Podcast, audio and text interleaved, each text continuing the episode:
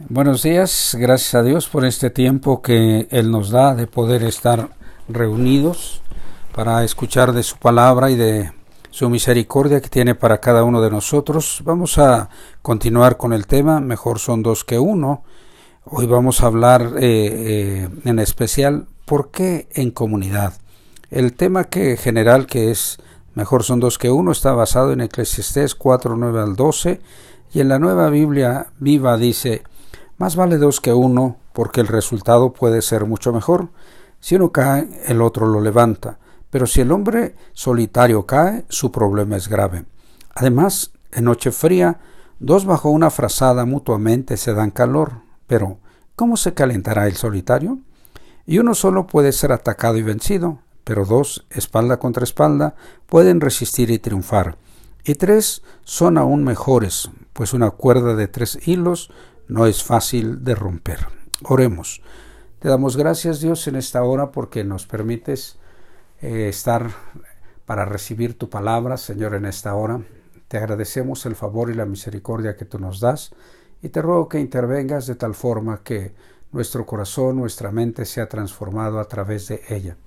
Que haga la obra, Señor, como la lluvia lo hace sobre la tierra cuando cae, Penetra, Señor, hasta lo profundo y hace que germine, Señor, todo lo que es sembrado. Así, eterno Padre, tu palabra en este día obre en nuestro corazón para que podamos traer ese fruto agradable a ti y que sea de bendición a todos y cada uno de los que nos rodean. En Cristo Jesús. Amén. Bueno, te decía yo, estamos hablando de eh, mejor son dos que uno. Y hoy vamos a, vamos a hablar de el tema que, es muy especial porque es una pregunta. ¿Por qué en comunidad? ¿Por qué en comunidad? Nosotros vamos a utilizar eh, Filipenses 2, eh, versículo 4, en la versión que es la nueva traducción viviente, que dice de la siguiente manera, no se ocupen solo de sus propios intereses, sino también procuren interesarse en los demás. Nuevamente, no se ocupen solo de sus propios intereses, sino también procuren interesarse en los demás. Vivimos en una época en la que en nosotros como individuos estamos siempre buscando lo mejor, siempre queriendo lo mejor, teniendo queriendo tener a nuestro alcance todas las cosas y queriendo que sea lo mejor, buscando que todos puedan eh, quedar asombrados de lo que nosotros tenemos. Eso, ese sistema que de vida, de compra, que eh, se está viviendo hoy en día es muy difícil porque nos lleva a aislarnos, nos lleva a querer este, tener las mejores cosas y aun cuando los acabamos de comprar las mejores cosas según nuestro alcance, según nuestra eh, facilidad que tengamos de, de la economía, pensamos, ay, es que debió haber sido mejor aquello, es que aquello, y no podemos, no podemos disfrutar porque esta economía de mercado que vivimos es muy difícil de eh, siempre tener lo mejor. Recuerdo mucho de un, de un hombre que, que me comentaba que cuando uno va a una tienda, por ejemplo los aparatos electrónicos, eh, cuando uno compra una, una computadora, eh, ya cuando sales de la tienda ya tu computadora ya está vieja. ¿Por qué? Porque quién sabe de en qué año eh, la produjeron, qué, qué modelo están ahora trabajando, ya está antiguo eso. Pero nosotros siempre queremos estar al día, porque eh, la, la, sociedad de mercado, de compra, y que hay que tener lo mejor, hay que hacerlo, eso nos impide ver a los demás. ¿Por qué en comunidad? Yo quiero que escuches este día estas, estas cosas. La palabra comunidad viene del latín comunitas y eh, es un grupo de seres humanos que tienen ciertos elementos en común, tales como idioma, costumbres, valores, tareas, visión del mundo, en cierta edad, ubicación geográfica, o sea que en un barrio donde se vive, allí ya se hace la comunidad, o también hay un estatus social o los roles en la vida. Entonces, la comunidad, quiero que oigas estas palabras, son muy, muy especiales. La comunidad es como una red de seguridad para todo individuo. Y cuando, cuando veía yo esto, eh, recordaba de muchas personas que se dedican al equilibrismo dentro de los eh, circos, tienen que utilizar una, una malla protectora, porque en las alturas pues puede ser trágico si pierden el equilibrio. Entonces, fíjate que esta comunidad a la cual nosotros nos vamos a referir este día, en la cual podemos participar tú y yo en una forma amplia, eh, nos da a nosotros seguridad. Dios nos diseñó para que nosotros eh, vivamos en sociedad, en grupos, en comunidad, y nosotros lo, lo vemos como cuando el Señor eh, vio que Adán estaba solo, le creó la ayuda idónea.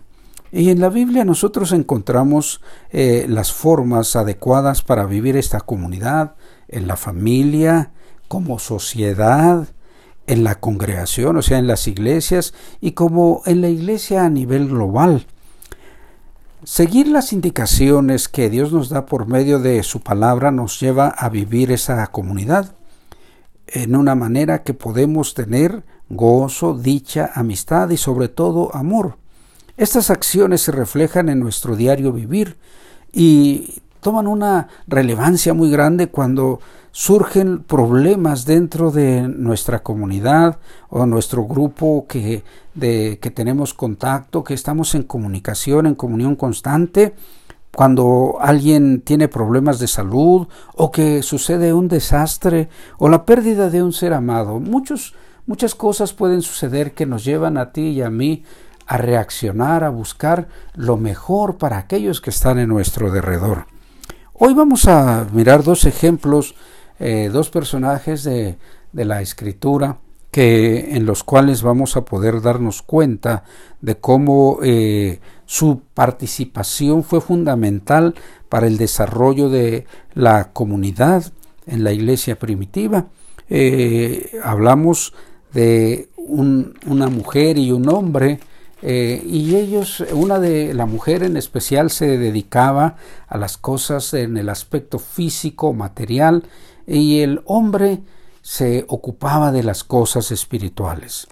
Y estos personajes, uno, la mujer se llamaba Tabita, y su este, historia es muy breve, está en Hechos 9, 36 al 41. Y el otro personaje es Epafras. Eh, es, una, eh, es un hombre que solo aparece su nombre y, y, él no dice nada. no dice nada en su... Eh, cuando él aparece en la Biblia, no, él no habla nada quien hace referencia de él es, el apóstol Pablo cuando está haciendo la carta para los hermanos de Colosas eh, y entonces en la parte final, en los saludos, les dice que Epafras es eh, que es paisano de ellos, eh, les envía saludos. Y esto está en Colosenses 4, 12 y 13. Fíjate, dos versículos y, que nosotros vamos a poder aprender varias cosas de él, así como esta, eh, eh, de esta mujer eh, Tabita. Lo físico que hacía Tabita, dice la Biblia, que abundaba en buenas obras y limosnas. O sea que no solo físico, sino que también económicamente hacía. ¿Por qué? Porque se ocupaba de hacer ropa para las viudas. ¿Cuál era su objetivo de ella?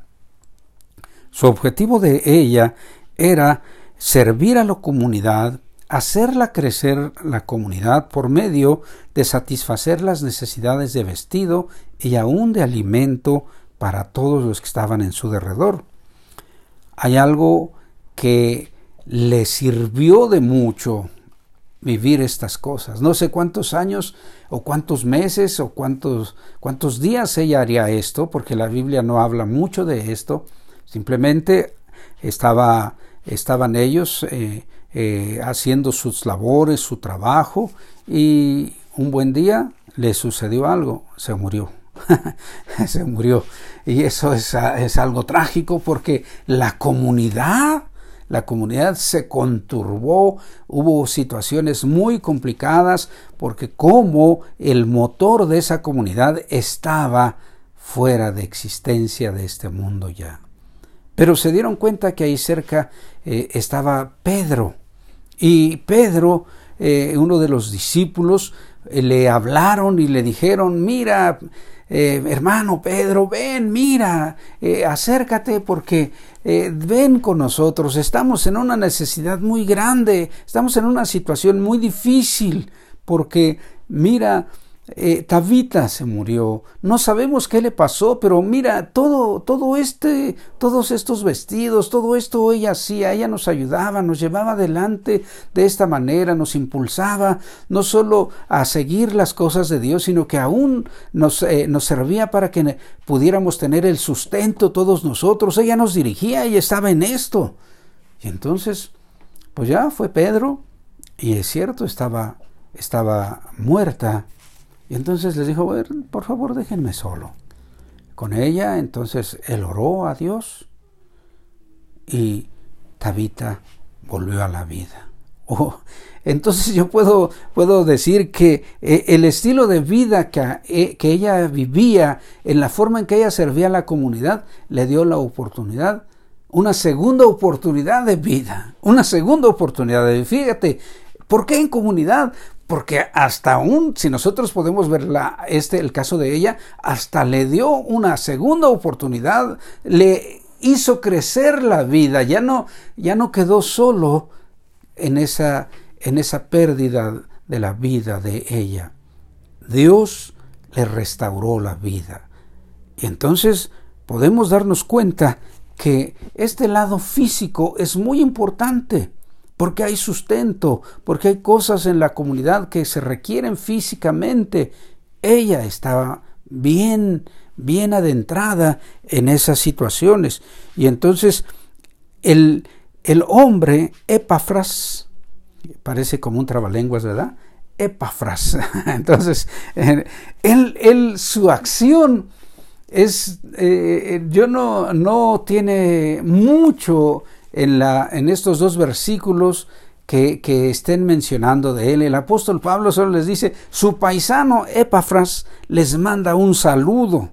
Y entonces eh, nosotros podemos deducir entonces que él era un siervo de Dios, era alguien que se ocupaba de las cuestiones espirituales y que estaba él haciendo eh, la labor aunque estuviera lejos. Aquí hay algo muy importante que quiero que veas. Si estamos trabajando en la comunidad, eh, si estamos trabajando en comunidad, eh, vamos a, no importa que estemos cerca o que estemos lejos. ¿Por qué? porque vamos a tener la oportunidad de trabajar aunque estemos lejos, aunque no estemos ahí con, con todos los con todos los hermanos, con todos los conocidos, con toda la gente que está en nuestro alrededor, estamos lejos, no hay problema. Epafras estaba con el apóstol Pablo, estaba lejos de Colosas, de la Odisea y de Hierápolis. Esos tres lugares existía una congregación. Y esas congregaciones habían sido establecidas por este varón de Dios. O sea, este siervo de Dios se ocupaba del aspecto espiritual. ¿Y por qué lo digo? Porque él Dice el apóstol Pablo, da como testimonio allí en estos versículos, que él era alguien que se ocupaba de orar fervientemente por los hermanos de Colosas, de la Odisea y de Hierápolis, y estaba orando fervientemente. Dice, yo doy testimonio de cuánto él se, eh, cuánto tiempo se pasa, cuánto tiempo está rogando a Dios por ustedes, porque Él tiene un objetivo, e, Él, Él quiere que ustedes sean encontrados firmes, perfectos y completos en todo lo que Dios quiere. Fíjate qué acción tan especial. Cuando tú y yo estamos lejos, muchas ocasiones decimos, no, no podemos hacer nada. Claro que sí.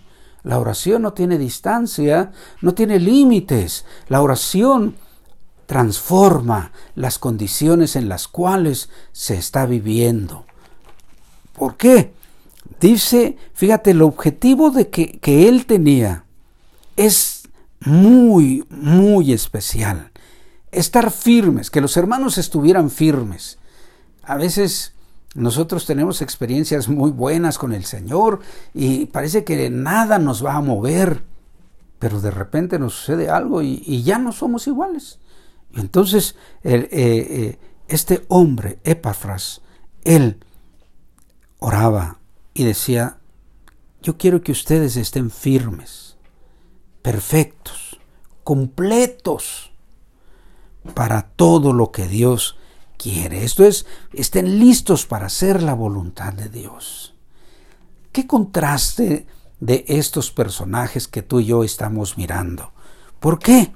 Porque, pues podemos decir, eh, es algo muy difícil, uno se va a lo espiritual y otro se va, otra, la otra se va a lo físico, pero todo tiene un complemento.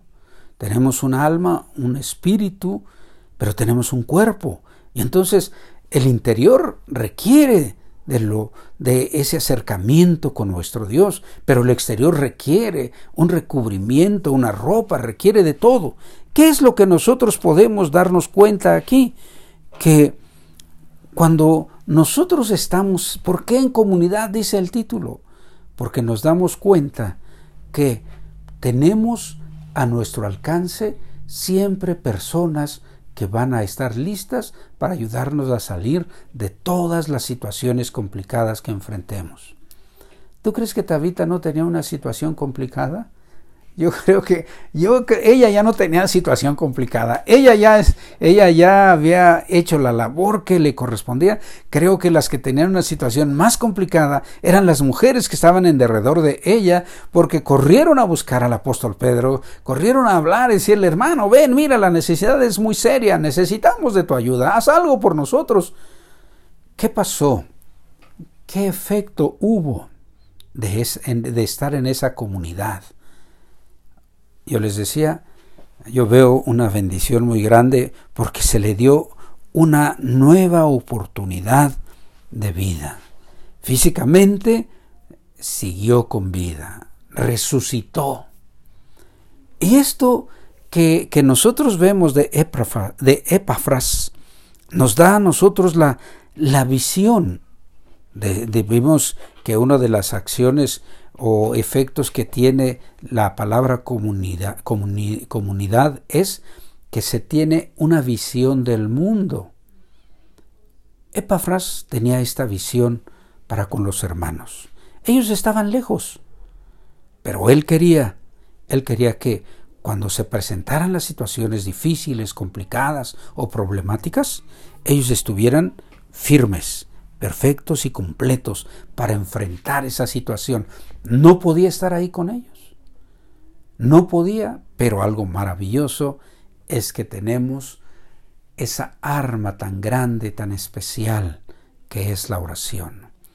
Qué maravillosa herramienta Dios nos ha dado para platicar con Él y decirle todas nuestras necesidades, decirle todos nuestros agradecimientos, platicarle todas nuestras expectativas, porque estas expectativas que tenía Epafras son maravillosas. Imagínate que tú te que no te des cuenta tú y un día tienes algún problema, pero tú escribes, tengo este problema, a alguien que tiene comunicación con una gran cantidad de personas, y entonces ella le pide o él le pide a todas esas personas, vamos a pedir a Dios porque está pasando fulana, fulano de tal, esta situación.